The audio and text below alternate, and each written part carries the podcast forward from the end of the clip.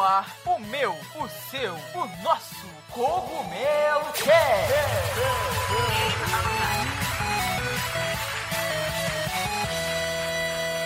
Oh yeah, Mario Time.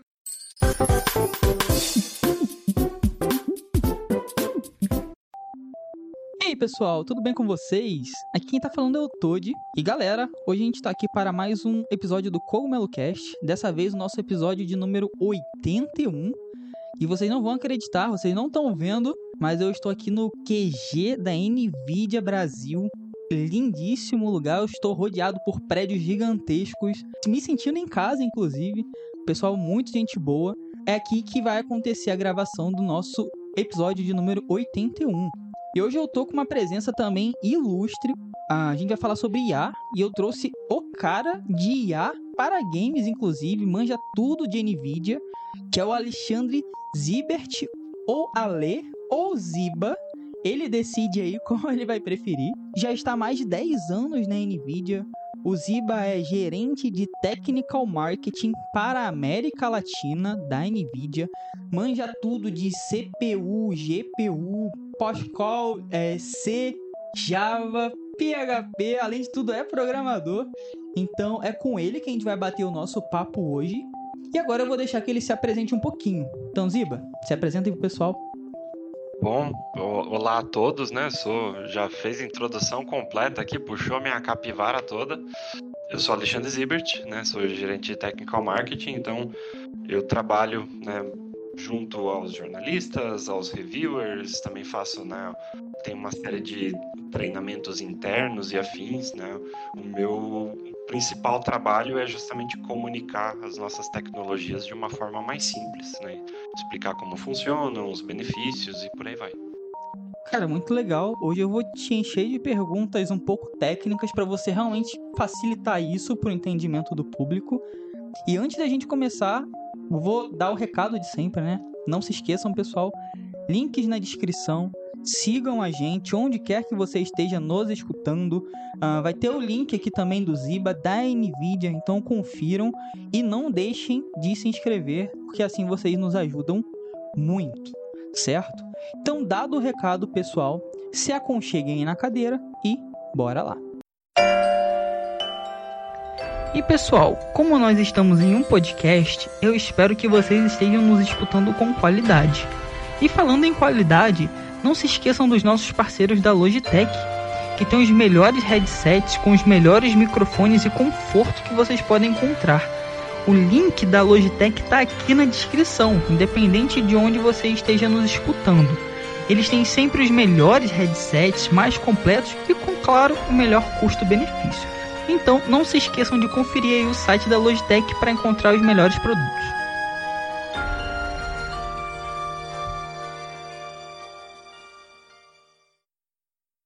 Então, pessoal, hoje, como eu falei, eu estou aqui com o Ziba, né, na sede da Nvidia Brasil, para falar um pouquinho sobre IA. A Nvidia que recentemente chegou a um valor de mercado aí de mais de um trilhão de dólares. Pouquíssimas empresas no mundo, né? Eu acho que só Apple e Microsoft fizeram isso. E aí a gente está falando de uma empresa focada em, em games e que é muito incrível.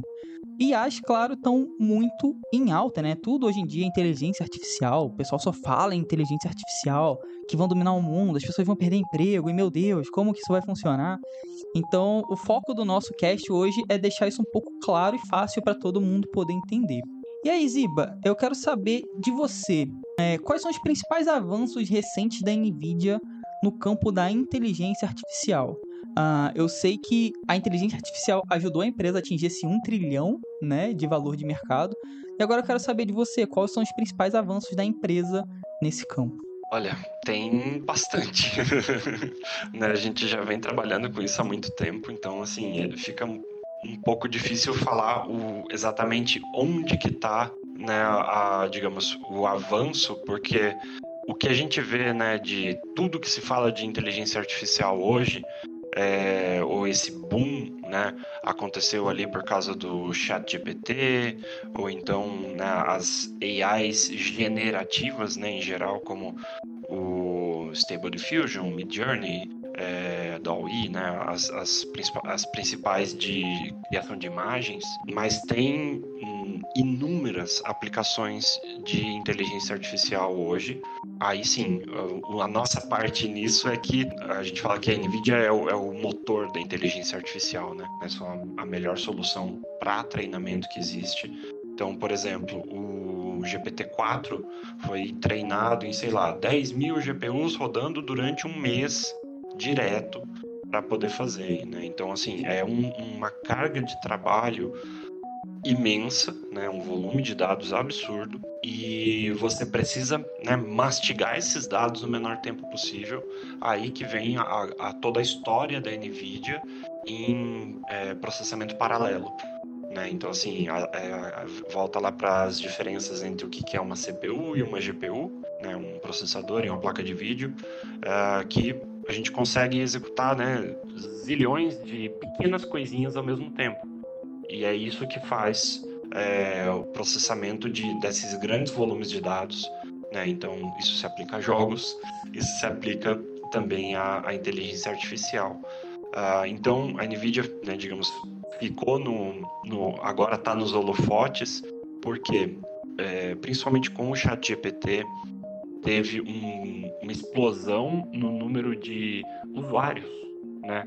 Então, antes, né, já se usava muito a inteligência artificial, mas aí eram, eram normalmente coisas para grandes clientes, né? Então, é, um Facebook, um Google, a Microsoft, um Baidu, o que seja, já usam as nossas GPUs há muito tempo, mas para mais para coisas internas, né? Então, assim, seja os chamados recomendadores, é, ou então né, uma série de outras AIs que eles já usam em análise de dados e tal, mas a, acho que o ChatGPT ele ficou muito evidente como uma aplicação para o usuário final.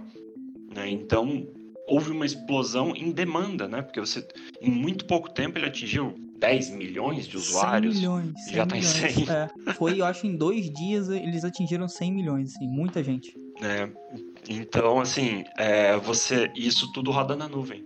Então você precisa de uma infraestrutura gigantesca para conseguir é, servir esse número de usuários.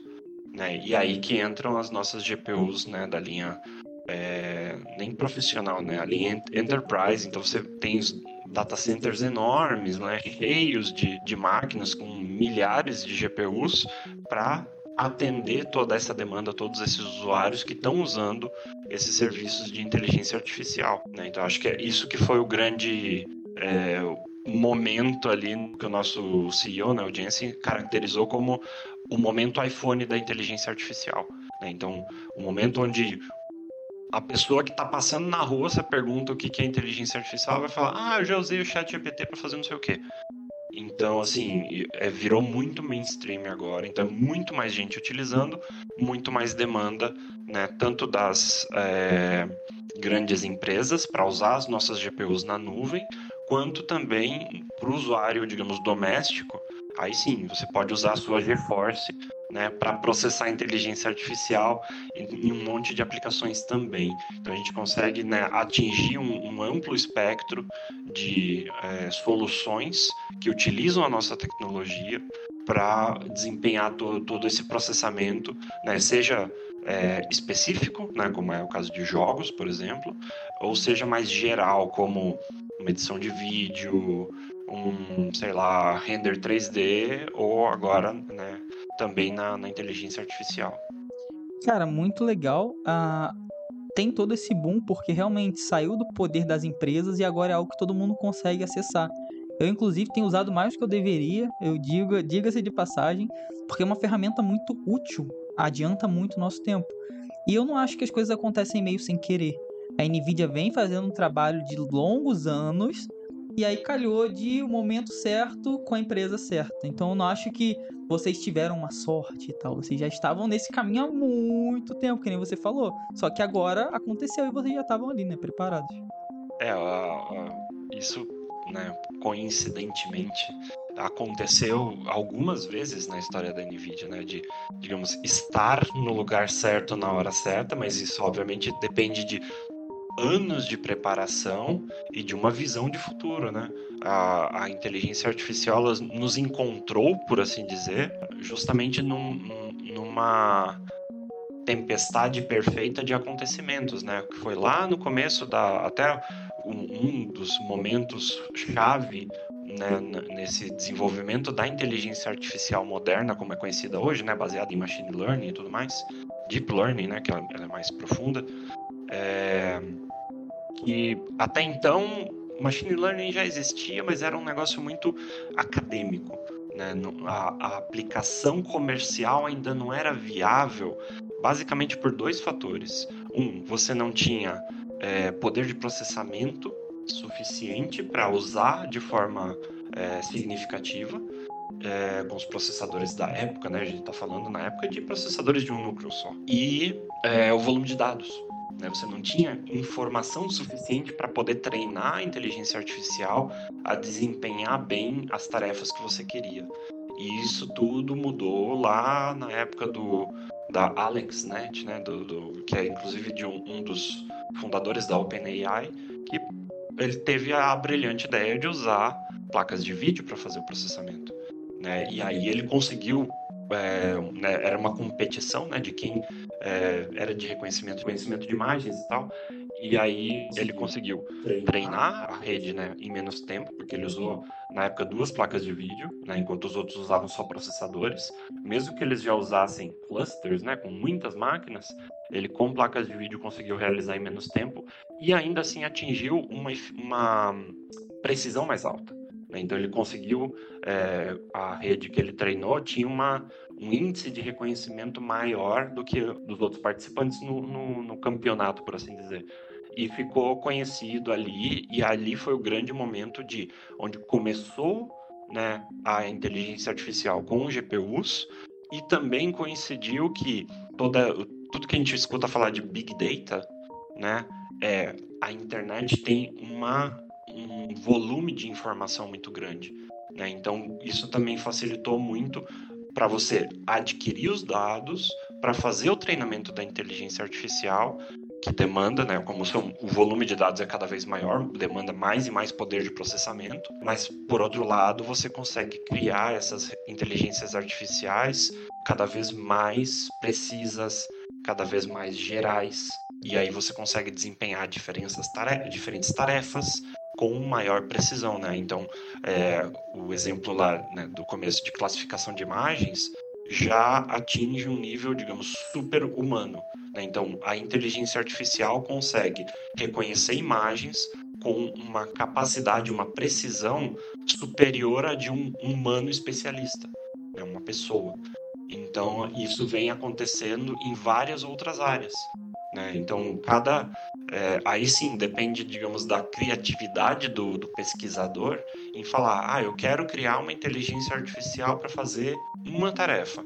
Então ele vai buscar os dados, né? Aí sim, existe toda uma ciência de dados em cima disso para você captar as informações para treinar aquela inteligência para ela desempenhar aquela tarefa. Então isso vem acontecendo num ritmo é, absurdo, né? Não só em AIs generativas, mas em várias outras áreas também. É porque as, as AIs que ficaram famosas são as generativas, né? E você está falando de estudos e ciência. Eu queria saber como que a Nvidia está colaborando com outras empresas e até pesquisadores para impulsionar o progresso de IA. Porque eu vi que vocês têm, lançaram várias e várias ferramentas mais abertas ao público, baseadas em IA, que, nossa, solucionam e são hiper criativas.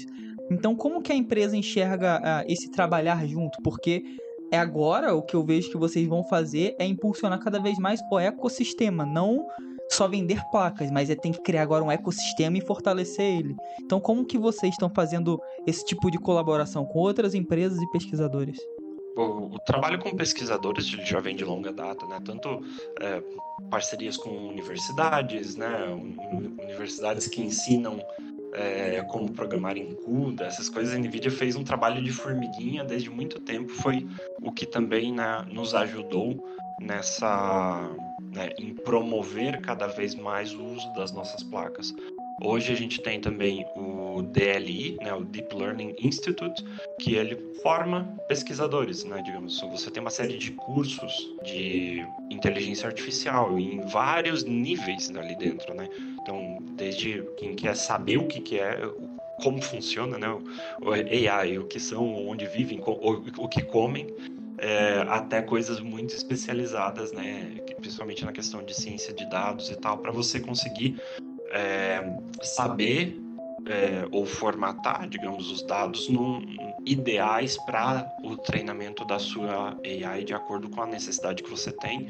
E aí também vem um outro conceito também que é o de AI Factories, né? Então, onde você, vamos supor, eu quero criar um, uma GPT, por exemplo. É, só que eu não tenho 10 mil GPUs para para né, fazer esse trabalho para mim. Então a gente consegue também, né? Você fala, ah, então você quer, quer a gente treina a inteligência para você também, se quiser. Né? Então assim existem existem vários métodos de utilizar a inteligência artificial. Hoje em dia, a NVIDIA está presente em basicamente todos eles. Além de, aí sim, entra toda uma questão de, principalmente para empresas, a confidencialidade de dados, né? Então, eles querem treinar só com os seus próprios dados. Não só a segurança de dados, mas a questão de soberania dos dados, né? Então, a empresa não quer que os dados saiam da empresa. Então, ela trabalha com tudo dentro dentro de casa, por assim dizer, né? Existe o conceito de nuvem privada e tudo mais tem toda uma questão de segurança ali também para garantir que isso aconteça. Né? Não só em questões de ataques, mas também, é, em muitos casos, é uma questão legal também. Né? Até em relação a divisas de país e coisas do tipo, também, também isso tudo é uma, é uma, uma preocupação bastante constante. Isso é legal porque é realmente, dependendo do tipo de dado que você está tratando, você não pode passar ele para país. Tem legislações diferentes que tratam dados de formas diferentes. Isso é muito interessante. É legal, eu não sabia disso, de você conseguir fazer todo esse treinamento dentro de casa, vamos assim dizer, né? Sem precisar passar para uma outra empresa e coisa desse tipo. E, assim, a NVIDIA é muito conhecida por games. Inclusive, meu notebook tem uma RTX e é sempre sinônimo de videogame. Então, ah, tá rodando no gráfico máximo é alguma GeForce que tá rodando ali. Mas uh, ah, IAs, por exemplo, elas não servem só para games. A gente sempre usou IA em games de formas diferentes, mas elas não são específicas do mundo gamer. Então, assim, como a Nvidia e os seus produtos estão transformando outros setores? Porque às vezes a galera olha Nvidia e pensa, ah, games. Mas não só games, né? Então, como que vocês até se posicionam em outros setores e como que vocês estão impactando esses outros setores? Dentro da NVIDIA a gente tem uma, né, a parte de games é uma área dentre várias, né? Então, assim, eu, eu sou do time de GeForce, né, que é a nossa placas de vídeo para jogos, mas tem N outras áreas, né? A gente tem, por exemplo, as GPUs para servidores, tem a, a, linha profissional, né, para quem trabalha com CAD, por exemplo, é, tem, sei lá, processadores para robôs, carros autônomos, né, várias outras é, outros tipos de usos que demandam soluções mais especializadas. Ah, então assim a Nvidia ela tem é, aí depende mais com quem a gente está falando, né? Uhum. Ah, assim, a gente pode fazer uma apresentação geral da empresa, mas normalmente, ah, da mesma forma que você conhece a gente por games, tem gente que só conhece pela parte de robótica, por exemplo, ou pela parte acadêmica, ou pela parte de é, soluções empresariais, não só profissionais. Enfim, né, tem, tem, a gente lida com, em diversos é, ramos, mas assim, a, acho que uma coisa bacana é que a gente consegue usar soluções comuns em várias ou em todas essas áreas. Né? Tanto que a gente, eh, internamente, a gente tem o conceito de um time, uma arquitetura, justamente que, é, imagine né, uma discussão, né, quando vão, vão, estão desenvolvendo uma, uma, uma, nova geração de placas de vídeo, por exemplo, daí fala, ah, mas a gente precisa de tal recurso para isso aqui. Aí o outro time fala, não, mas eu quero também esse recurso para isso aqui. E, e tudo vai, digamos, a gente vai misturando aquilo ali tudo e sai uma GPU que atende a todas essas áreas é óbvio, a gente tem soluções customizadas para cada uma, mas é muito bacana é, ver todas as áreas desenvolvendo, crescendo em, em cada ciclo. A gente veio, antes de começar, a gente estava falando de reconhecimento facial e no estádio do Palmeiras e tudo mais. Você até brincou, ah, com certeza está rodando uh, um GPU NVIDIA ali. E vocês têm noção, com certeza, né? Eu imagino que tenham, que os produtos de vocês rodam em vários lugares. E ainda mais agora com IA, é, saúde, transporte, é, segurança. Vocês têm essa ideia de que vocês estão em muitos lugares, talvez mais do que vocês imaginam? Vocês têm essa visão? Sim, né, é, é muito gratificante para a gente ver é, quando né, aparece alguma coisa e fala, ah, é engraçado, eu brinco com a minha esposa, né? Ela vê alguma coisa no jornal, em algum filme, não sei o que, eu falei, ó, nossas GPUs que fazem aquilo ali, ó. Tá rodando uma GPU nossa ali, ó. é muito bacana. Cara, muito legal. Uh, vocês estão. E assim, a tendência é que só aumente, né? Cada vez mais. O poder de processamento das placas de vídeo está cada vez mais impressionante. O tamanho também. E uh, eu tô muito ansioso para ver o que vai acontecer assim nos próximos anos e para onde a gente vai caminhar. É, eu acho que a gente está indo para um lugar muito melhor do que a gente está hoje, inclusive. Mas é muito interessante saber como que a empresa está se posicionando e se posicionando a respeito de IA e das suas placas também dos seus produtos. Muito, muito bacana. Então, uh, Ziba, agora a gente vai falar de games. E cara, games é jogar em casa, né? É um terreno que a gente sabe que a Nvidia está super familiarizada. Quando a gente fala de Nvidia, pelo menos eu na minha cabeça em games na hora. Inclusive procuro sempre as máquinas com as placas né, da Nvidia. Tem, tô com notebook com RTX, porque cara, é qualidade e eu sei que entrega o que promete. E eu quero saber assim de você, até para passar para a galera gamer que tá escutando a gente. Como a Nvidia ela usa IA para aprimorar a experiência de jogo, né? Quais são os recursos e tecnologias que vocês têm desenvolvido nessa área? Uh, tem bastante, eu acho muito legal que né, a gente já vem trabalhando nisso há bastante tempo, né? Mesmo antes das GeForce RTX, a gente já, já vinha trabalhando bastante coisa de inteligência artificial aplicada aí sim, principalmente ao desenvolvimento de jogos, né? Ferramentas para desenvolvedores e, e tal, mas assim, era um negócio muito tímido. Mas da, desde o lançamento das GeForce RTX em 2018, né, a série 20, a gente já traz núcleos dedicados para o processamento de inteligência artificial. Então ali, né, o próprio gamer já usa, por exemplo, no DLSS. Né? Então, que é, um, é uma, um recurso né, das nossas placas que me melhora não só a taxa de quadros do jogo, mas também a qualidade da imagem.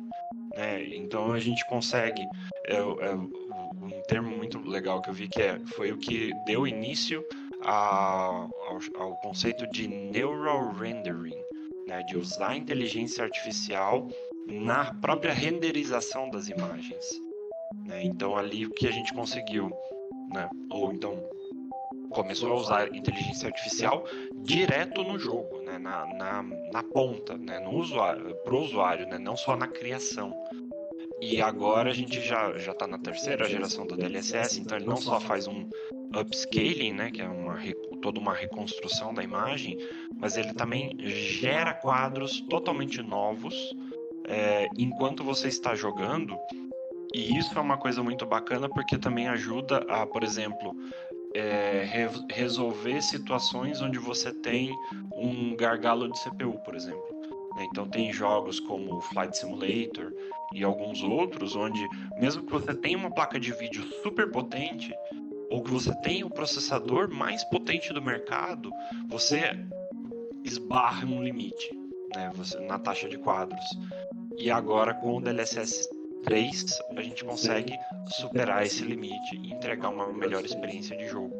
Né? A gente está falando de jogos AAA, né? Jogos tipicamente single player, apesar de que tem jogos multiplayer também, mas assim, os grandes lançamentos, né? De grande valor de produção e tal, é, com os melhores gráficos, tipicamente e, aí sim falando de PC, né? A gente gosta de jogar a 60 quadros por segundo. E muitos desses jogos, né, são tão ricos, tão detalhados que mesmo as máquinas muito potentes sofrem para manter os 60 quadros.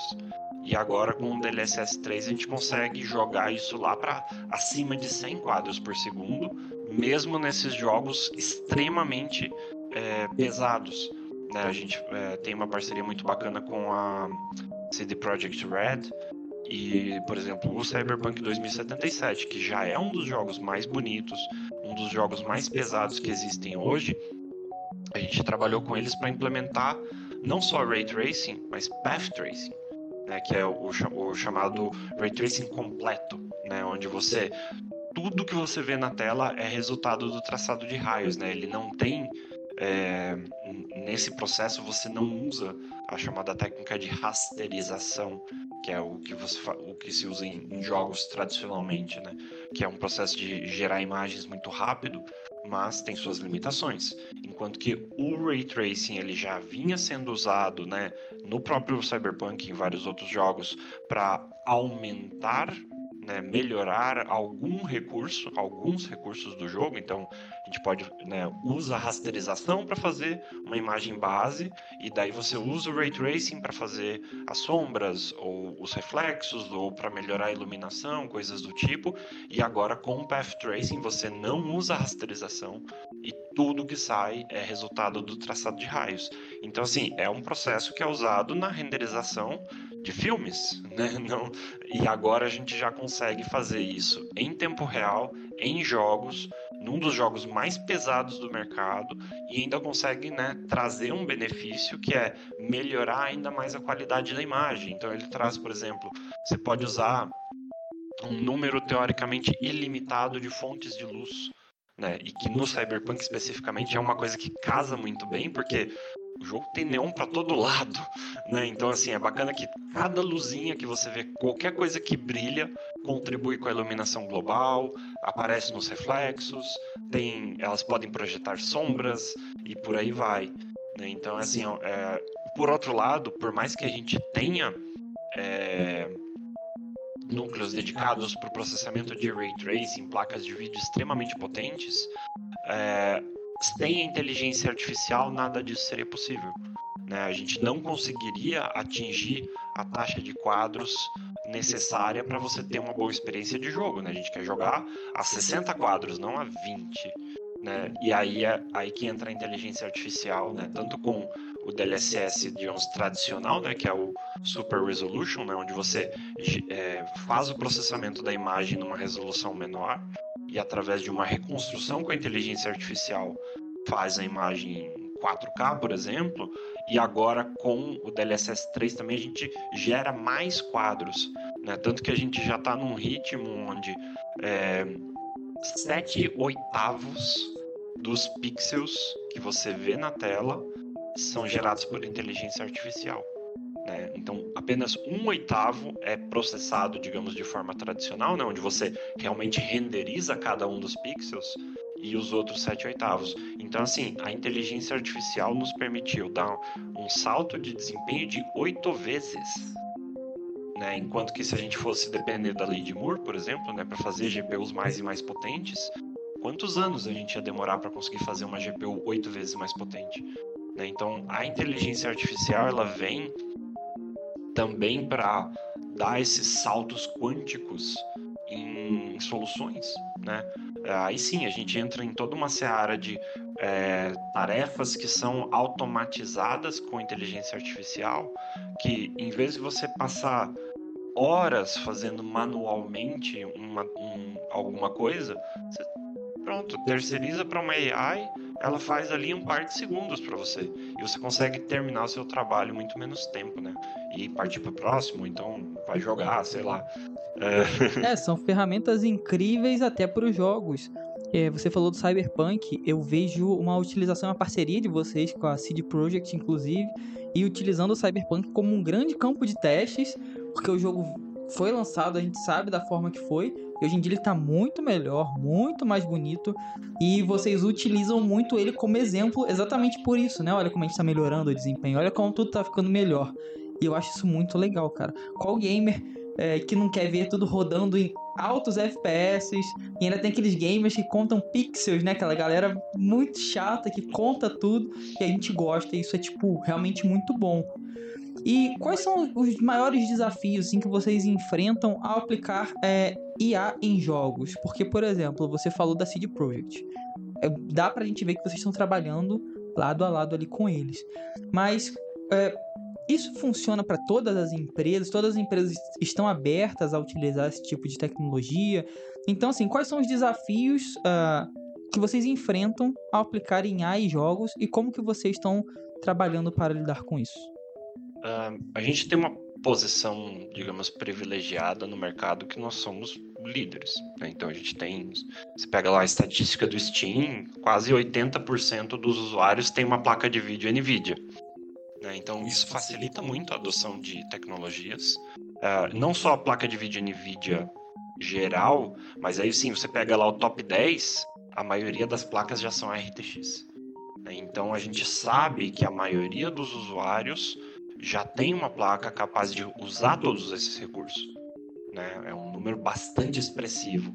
Isso abre portas. Né? Então, assim, quando a gente lança uma tecnologia nova, né, como foi o caso do DLSS, por mais que ela requeira é, uma RTX, que não é uma placa de vídeo da mais baratinha, né, é uma placa de vídeo já de, um, de um, uma categoria bem, bem alta. Né? Digamos, o modelo mais baixo já é, já está num, num degrau mais alto assim da escada a gente sabe que tem uma base instalada, né, tem uma massa crítica ali. Então, para o desenvolvedor, isso é um, um, bom argumento de assim justificar o investimento em implementar tecnologia. Uh, e aí, óbvio, do nosso lado, a gente procura facilitar isso cada vez mais. Né? Então, é, o, a própria história do DLSS, por exemplo, no começo, a NVIDIA tinha que ir lá, digamos, sentar do lado do desenvolvedor, pegar ele pela mão e falar: ó, é assim que faz e aí tinha que capturar uma série de dados, levar isso para o nosso supercomputador, fazer um treinamento específico para aquele jogo e daí distribuir né, um modelo, né, um, o arquivo, digamos, da inteligência artificial, fala, olha, tá aqui a inteligência artificial treinada especificamente para esse jogo, e aí você implementa, implementa isso no jogo e na hora de lançar vai esse arquivo junto, ele vai rodar na máquina do usuário e você tem o, o DLSS no jogo, por exemplo. Uh, isso era um processo, né, árduo e custoso, né, tanto em termos de tempo de pessoa quanto tempo de máquina, né? Porque... Que manual, né? Uma parada sim, bem mais trabalhosa, sim, né? Sim, sim, era terrível, né? Porque você precisava de um supercomputador para treinar esses dados, precisava de um monte de pessoas para capturar e implementar e tal. E daí a gente foi melhorando esse processo Uh, e daí hoje o, o, o, DLSS, né, tanto no, principalmente na, nas engines mais usadas, né, o Unreal e Unity, ele é um plugin. Né, o desenvolvedor indie pode pegar, marcar uma checkbox e pronto, ele já tem DLSS no jogo. Né, então, assim, é, é uma evolução bastante grande e, inclusive, a gente também trabalha em facilitar é, o acesso às tecnologias concorrentes até. Né? A gente tem uma ferramenta chamada Streamline, porque principalmente falando especificamente de é, essas tecnologias de upscaling, né? Hoje existem várias, né? Até pouco tempo atrás era só o DLSS. Hoje você já tem, né? Ah, os outros fabricantes, cada um tem a sua, vários engines têm as suas próprias também. Só que daí o jogo começa a virar uma salada de opções, né? Então a gente criou um, também um recurso para você conseguir implementar todas essas tecnologias em uma opção só. E você seleciona qual que você quer e pronto. E isso facilita a vida do desenvolvedor também. Né? Então a gente já a gente está sempre buscando também né, é, facilitar a vida do desenvolvedor para que ele tenha é, um acesso mais fácil e óbvio isso também nos, nos beneficia porque o usuário sabe que ele vai ter um maior número de jogos usando as nossas tecnologias exclusivas isso vai gerando a roda, né? Então, cada vez mais pessoas têm acesso, cada vez mais desenvolvedores têm acesso, o usuário sabe que ele vai ter um, um catálogo cada vez maior de jogos com os recursos e, e por aí vai. É a acessibilidade, né? Quanto mais acessível, melhor para todo mundo. Toda tecnologia ela dispara quando se torna acessível. Então, vocês é, fortalecendo, assim, ajudando o trabalho, principalmente do desenvolvedor, é muito importante. Até porque, claro, o cara vai desenvolver voltado cada vez mais pro produto de vocês. Então a roda gira, vocês ajudam ele, ele desenvolve, volta para vocês e a roda vai sempre girando, cara. Isso é muito irado. E além dos gráficos de renderização, que nem você falou, DLSS, a gente sabe que tem várias outras ferramentas. É, de que outras formas uh, você acha que a IA está impactando assim, a indústria de jogos?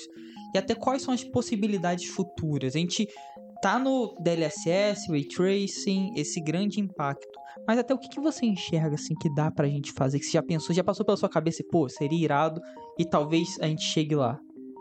A gente já demonstrou alguns desses usos bastante é, mais abstratos, assim, por assim dizer, em jogos especificamente. Então, é, agora, né, no, na Computex, a gente demonstrou o ACE, né, que é o Avatar Cloud Engine, é, voltado especificamente para jogos. Né? Então, uma das demos lá que a gente fez foi justamente um NPC dentro do jogo, que ele é não só pilotado por uma, uma AI generativa, né? tipo um GPT da vida, é, mas ele também foi gerado por uma AI generativa. Então você, o desenvolvedor escreve lá, fala, olha, eu quero aqui um vendedor, né? O demo era um ramen shop, né? Uma, então ele fala, eu quero aqui um vendedor de, uma, de um ramen shop. E a AI já gerou o, o modelo, né? Todo bonitinho, já caracterizado para ser usado naquele ambiente. E aí ainda, ele ainda é pilotado por um chatbot. E aí você tem também a, né, o text to speech, o audio to face. Então o usuário fala com o personagem em linguagem natural, no idioma que quiser.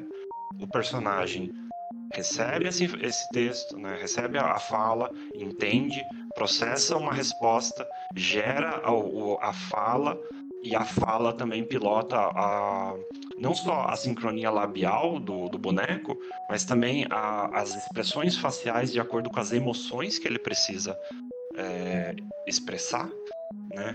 Desculpe o, o pleonasmo. É, então, assim, a gente consegue fazer esse nível de interação em um jogo. E acho que o principal é que, né, em, mesmo em jogos de RPG, de mundo aberto e tal, as opções que você tem normalmente de diálogo com os NPCs são limitadas, porque depende do que foi gravado, do que foi escrito. E usando esse tipo de tecnologia de AI generativa, pode perguntar o que quiser pro, pro NPC e ele vai dar um jeito de responder. E aí é, entra um outro tema que é ok, mas eu não quero, sei lá, falar de política, não quero falar de é, como é que tá o tempo hoje com o NPC dentro do jogo. Eu quero algo mais adaptado ao contexto. Né? Eu quero saber onde é que tá o chefão, eu quero saber qual é o ponto fraco dele, né? quem é o líder da gangue, é, como é que eu faço para chegar em tal lugar dentro do jogo e tal. Então a gente tem também ferramentas é, que são chamados os safeguards. Né? E aí entra toda uma questão política legislativa que está muito em, em, alta agora também, que é onde estão os limites da inteligência artificial. Né? Então a gente também, é, por coincidência, a gente já vinha trabalhando nisso também e a gente conseguiu lançar num momento ótimo que serve justamente para você limitar o escopo de uma determinada inteligência artificial para você que ela só fale sobre o que você quiser. Né? Então você tem, digamos, é, coisas que são permitidas ou não é, porque vamos supor, você está usando uma, uma, um chatbot para falar sobre os produtos da sua empresa.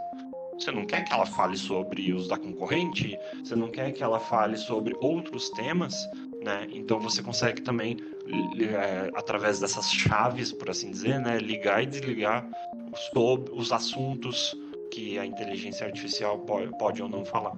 E eu desenvolvo jogos também, eu sou game designer. E isso era uma coisa que a gente se perguntava bastante, principalmente na parte de narrativa. Eu já vi muitas coisas interessantes, que nem você está falando, generativo, de gerar a, todo diálogo e você pergunta, o personagem responde. Isso é incrível, cara. Para os jogos, a possibilidade é quase infinita, sabe? Acho que a gente ainda vai descobrir muita coisa. O ser humano é hiper criativo e as possibilidades são incríveis, sabe? Como desenvolvedor, eu acho que a gente tá com um caminho assim muito bom pela frente e é um tipo de ferramenta que veio para nos ajudar bastante. Se eu puder adicionar aqui um outro ponto, é, a gente apresentou uma outra tecnologia, aí sim, é um negócio muito mais baixo nível, é, de compressão de texturas com inteligência artificial.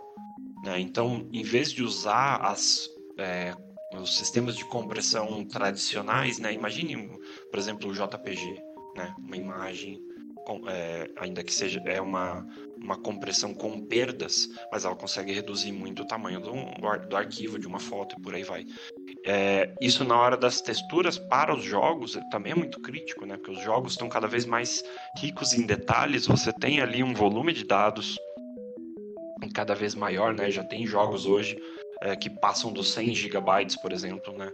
Então, assim, é, é, isso é uma preocupação constante, tanto por parte do desenvolvedor, né? Para não sei lá, não precisar de um, um dispositivo de 1 tera para cada jogo, quanto na hora de rodar o jogo também, né? Porque a gente não tem toda essa memória dentro da placa de vídeo. Uh, e a gente, né, nossos pesquisadores apresentaram um sistema de compressão de texturas por inteligência artificial que conseguiu colocar 16 vezes mais texturas dentro da mesma quantidade de memória. Né? Então imagina a gente conseguir né? Que, é, lógico, isso vai demorar um pouquinho até chegar, digamos, em, em uma aplicação comercial, mas a gente está caminhando, está né? desenvolvendo isso. Mas é, imagina a gente conseguir, né? Colocar 16 vezes mais texturas em vez de você precisar de uma placa com 16 vezes mais memória. Isso é incrível, porque eu, eu gosto muito do Switch e o, o dispositivo que o Switch usa é da Nvidia. E provavelmente vai continuar, já está vazando que vai continuar assim. E isso ajudaria muito a Nintendo, por exemplo, a criar jogos belíssimos com tamanhos mínimos que rodam em dispositivo inclusive mínimo de tamanho. Então isso ajudaria, assim, de formas incríveis, que nem você está falando, diminuir o tamanho dos jogos. Hoje o cara compra um tera, um HD de um tera e vai ter cinco, às vezes tem cinco jogos ali dentro e já foi, sabe? Então otimiza toda uma indústria, todo mundo ganha com isso, né? Isso é incrível, cara. Eu quero ver isso funcionando logo, sabe? Acho que, pô, só vem para ajudar. Muito da hora.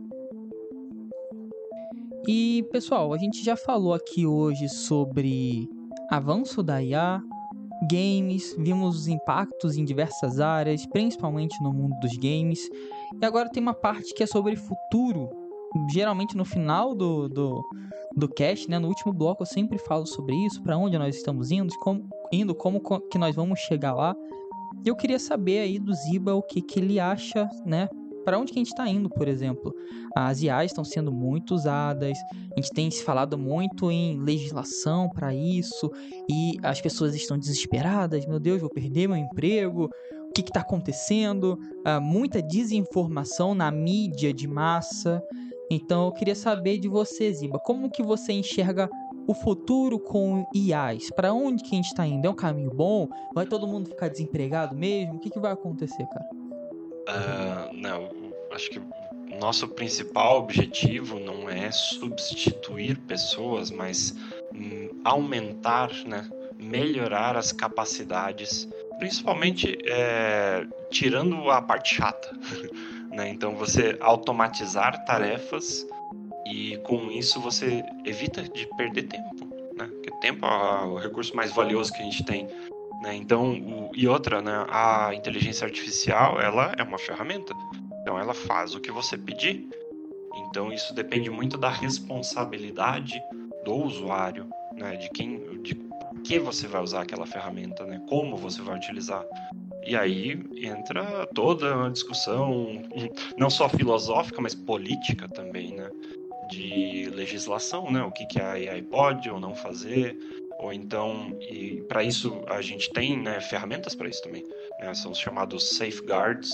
Né, então, vamos supor, eu quero, eu sou uma empresa, eu quero oferecer um chatbot para falar sobre os meus produtos, né, prestar como, não só como um, um, manual, né, um guia de usuário, mas também um certo suporte, né, ensinar como usar e tudo mais. Uh, isso é simples, né, uma coisa que que a inteligência artificial hoje faz, faz com o pé nas costas, mas é, eu também não quero que ela comece a falar sobre política, falar sobre o, o, concorrente, sei lá.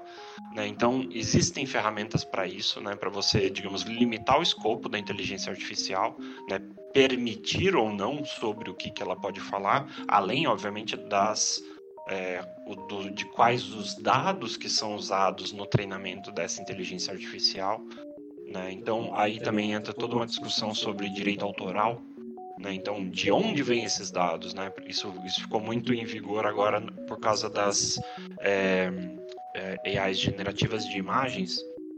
Né? Foram usadas imagens de artistas, né? esses artistas concordaram né, em ceder as, as suas imagens para o treinamento, né, um, uma, uma solução, digamos, que foi bastante ótima é, foi a da Adobe, por exemplo. Né? O Firefly, né, que é a AI generativa da Adobe, é treinado unicamente com as imagens do banco de imagens dela.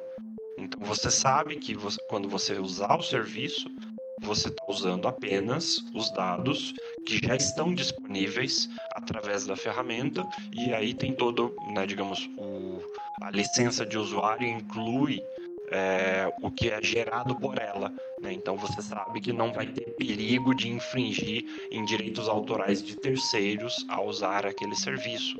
Uh, e aí também entram coisas. Uh, por, por, outro lado, né, muitas outras AIs são geradas com dados é, open source, né, são dados abertos, que já estão disponíveis, digamos, sem nenhuma restrição para qualquer um. Aí também entra a discussão de que, ok, mas e aí? De quem é a propriedade intelectual do que é gerado por ela? Aí tem todas essas, é, essas discussões, né, não só políticas, mas também de responsabilidade no uso da ferramenta. Perfeito. Uh, hoje a gente está uns 20 anos, eu sinto, atrasados, e a galera está começando a querer regular rede social. Então eles uh, ainda tem um grande desafio para entender o que, que é IA. Assim, e eu digo os reguladores, né, o sistema, entender o que, é IA e como que ela vai impactar a nossa vida. Eu acho que são todos os aspectos que você citou, uh, são pontos importantes e pontos que impactam a nossa vida, mas eu vejo a IA também como uma uma ferramenta, como literalmente uma tecnologia. Tecnologia nada mais é do que algo que nos ajuda. A roda é uma forma de tecnologia e a IA é outra forma de tecnologia. Então, as pessoas devem, cara, ter medo de perder os seus empregos, que nem a grande mídia fala, ou você acha que vem para nos ajudar, nos acelerar, tirar o peso das nossas costas? Como que você enxerga esse impacto? A grande sacada, a grande é, utilidade da AI, como a gente vê hoje, é como um copiloto, né, um assistente. Né? Então você você quer criar alguma coisa, né? vamos supor uma imagem. Você tem uma ideia na sua cabeça e você quer realizar aquela ideia, aquela imagem. Então você vai passando as instruções que a, e a inteligência artificial é, é faz o que você pede. Né? Então depende também. Vi uma, uma, um meme muito, muito legal, né? Que é sobre ah, o chat GPT ele consegue gerar código, então os, os programadores vão perder o emprego. Daí um, um, um programador respondeu assim: Olha, gente, a, a inteligência artificial só funciona se o cliente souber o que ele quer. Então nosso emprego está garantido. Não, eu vi um também que o cara ele fala, cara, se você tá com medo de perder o seu emprego pro MEA, você tem que rever aí como que você tá programando, porque não dá não, cara. Porque literalmente é uma é, ferramenta que reproduz padrões, né? Ela não cria nada do zero.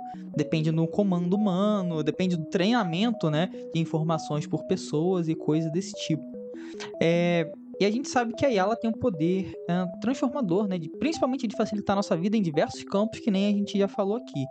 É, você acha que a gente tem muito desafio, principalmente ético e regulatório, nessa parte de IA? Uh, a gente sabe que a gente conversou antes aqui, né? Que os dados em países diferentes são tratados de formas diferentes. A Nvidia está ao redor do mundo, então ela lida com esses tipos de governos, tipos de dados e tipos de regulações diferentes.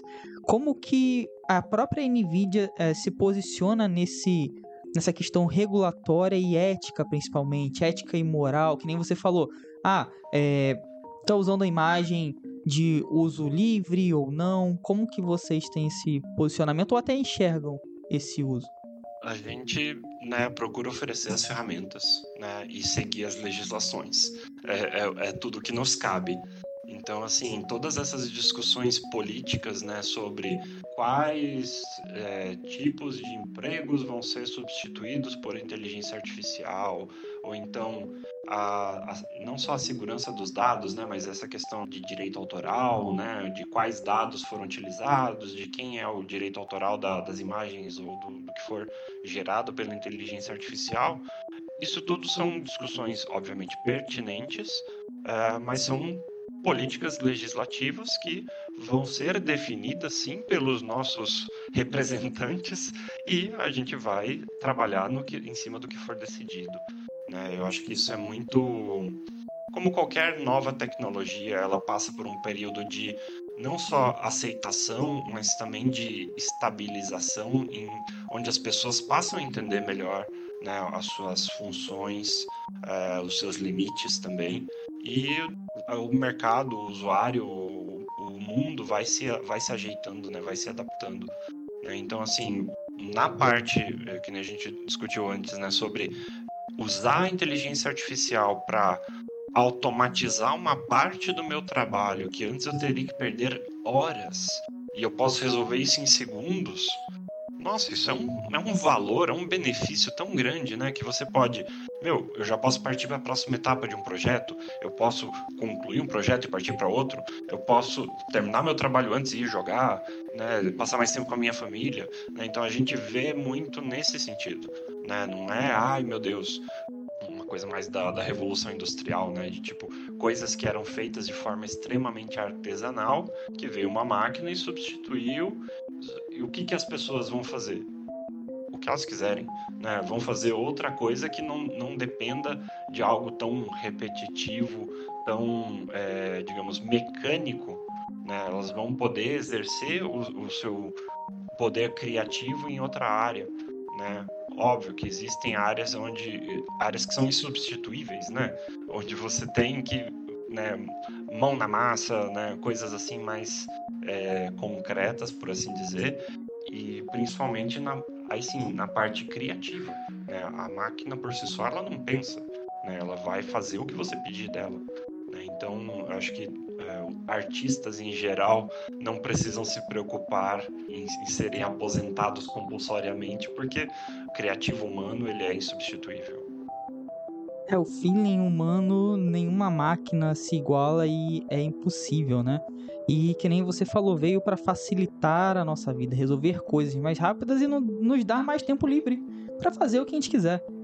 E Ziba, a gente falou de muita coisa, de games, aplicações, mas eu quero saber de você especificamente, assim, uh, o que, que você acha que a gente pode esperar de desenvolvimentos emocionantes para os próximos anos, principalmente por parte da Nvidia? Talvez você saiba de alguma coisa que ainda não veio a público e você já está de olho, então, assim, o que, que a gente pode esperar aí para os próximos anos? Olha, sinceramente eu não sei o que esperar, porque né, o pessoal fala, ah, o que, que você espera daqui 5, 10 anos?